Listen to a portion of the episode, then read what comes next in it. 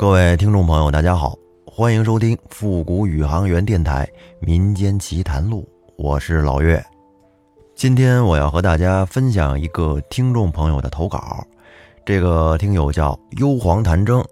前段时间呢，他给了我几个发生在他和他朋友身上的几个不太寻常的小故事。因为这几个事件都不长，所以呢，我就给他攒到一块儿，给大家分享一下。这个听友幽黄谈征，咱们就简称幽黄吧，省点事儿。他说有一年北京整治合租房，这个事儿啊，我知道，因为合租房会存在一些安全上的隐患，那年北京是着重的整理这种现象。但是北京的房价确实特别高，而且租金也贵，好多大学生离开学校，刚刚步入工作岗位，收入呢也不是很高，哎，租房是他们最大的一块开销，那一整套租不起，便只能几个人合租一套房。幽黄当时租的是上下铺的那种，可能是租的床位。有一天，当他在单位上班的时候，就接到房东电话。说不能住了，得搬走。现在正查这事儿，那这没办法了，只能搬家。但是临时又找不到房子，正好当时他有一个朋友在香山那边住，他朋友说幽黄可以去他那儿先暂时过渡一下。他这个朋友是教古琴的，比较自由，平时闲云野鹤的，也不用上班，教教课，自己呢。住山里的房子也不害怕，于是幽黄就去他那儿住了一段时间。有一次晚上，他这古琴朋友说：“要不然咱们去植物园那边逛逛吧。”他知道有条路可以直接去植物园，不走正门也不用花钱。这应该是植物园的一个 bug 吧？幽黄就问说：“你之前去过吗？”他说：“没有，自己不敢去。”但是呢，却一直想去看看，这不正好你来了，咱俩还能搭个伴儿。于是他这个古筝朋友就带他一块儿去了植物园。当时晚上十一点左右，他俩进了植物园里边，是一片漆黑，除了满眼的植物，什么都没有。刚开始，幽黄还挺害怕的，但是走了一会儿吧，觉得也没什么。可是就在他放松了一点的时候，只见不远处突然出现了一个人影，朝着他们走过来。幽黄当时吓得是大气儿都不敢出，也不敢细看。但是当他俩跟对面的那个人擦肩而过的时候，他还是注意到了，那个人是学生装扮，背着书包，看着很小，应该是个学生。可是这么晚了，哪个学生会在大半夜的树林里边？当时他俩是都有点害怕，然后赶紧找到出口回家了。这是第一个事儿。我来说说我的看法吧。我觉得首先呀，你们这个行为是不提倡的啊。咱们尽量白天从正门买票进去。然后就是你们对面走过来的这个小学生，其实我觉得。在当时的那种此情此景下，对面甭管走过来的是一个什么人，都能把人吓一跳。您说是不是？但是遇到女人还有孩子的这种恐怖值会更高一些。还有一点，这种公共游览的景点儿，白天和晚上差别是非常大的。因为白天有游客呀，他有人气；而到了晚上呢，等人都散了之后。这个地方会透出一种和平时完全不一样的气场。因为我小时候，我姥姥是在我们当地的博物馆工作，有一段时间，我姥姥家就在博物馆的后院住。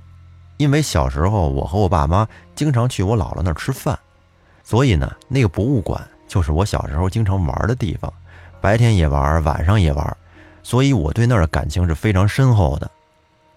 我就感觉啊，那个博物馆，等到晚上夜深人静了之后，特别瘆得慌，因为博物馆里面陈列的都是一些之前出土的东西。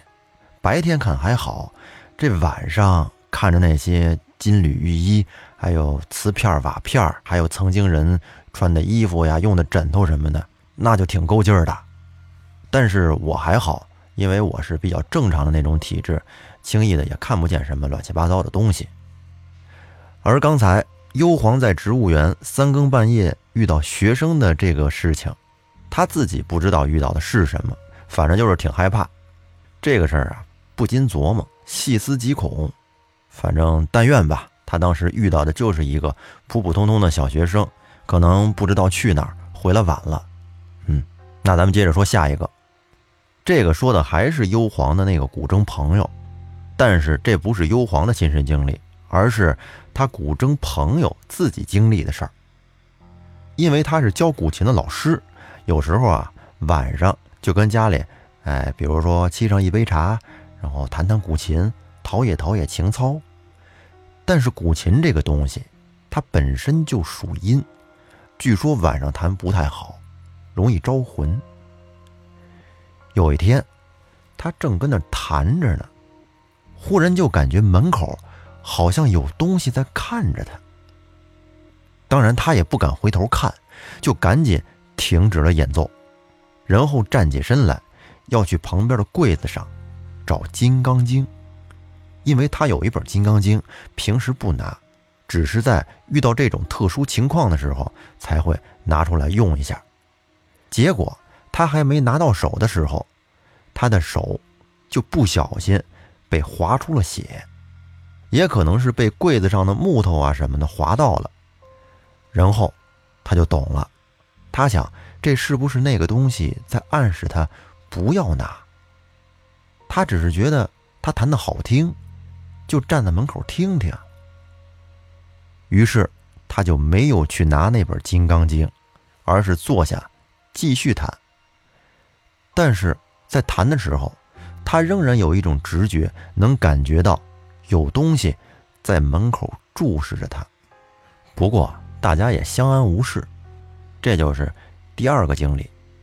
这个事儿应该说是他个人的一种感受吧，或者是一种直觉、第六感，也是信则有，不信则无。再者说，弹琴嘛，弹琴本来就是给自己听，或者是给别人欣赏的。有听众也是好事儿，你让他免费听听呗。估计人平时也没什么娱乐活动，是不是？下面再说最后一个，还是幽篁和他的古筝朋友。有一天晚上，他俩在屋里，他们住的那个屋子是属于二楼，从窗户那儿能看到外面的山。大概半夜十一二点，俩人正跟屋里喝茶呢。那古琴朋友喜欢喝茶。给幽篁冲的是白茶生普，你说这半夜十一二点喝茶，这不得越喝越精神呢？还睡啥觉了？俩人正喝着呢，突然就感觉到窗外出现了一片火光。开始幽篁还以为是外边着火了呢，可实际上随之而来的是伴随着吹吹打打的声音，就是戏曲里那种。滴滴答答的唢呐声，还有鼓声。幽篁问古琴朋友：“这是什么情况？”那古琴朋友见怪不怪的说：“估计是老鼠娶亲，因为人有大半夜十二点娶亲的吗？还在山里吹吹打打。”因为这个古琴朋友在那个地方已经住了有六七年了，这种事儿啊，他见的很多。还有一次是出城教课，在回山的时候。他遇到一个老太太，只见那老太太穿着很奇怪，头上戴着个头巾，也看不出她长什么样。等老太太路过他身边的时候，他的古琴朋友就注意到那老太太的眼睛是那种灰蓝色的，而且还冒着光。他当时特别害怕，因为那时候他是刚搬到香山那边。于是他就跟房东说了这件事儿，房东住一楼，他住二楼。房东听完以后说：“没事儿，这很正常。山里边会有些动物什么的，平时修炼，有时候就能变人形。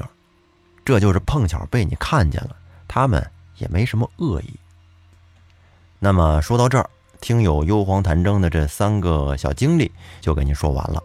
如果正在听节目的您身边也有一些奇奇怪怪的事儿，无论是您自己身上的，或者您朋友身上的，都可以。如果您想分享给大家听，那欢迎您整理成文字发给我们，您的故事将有机会被大家听到。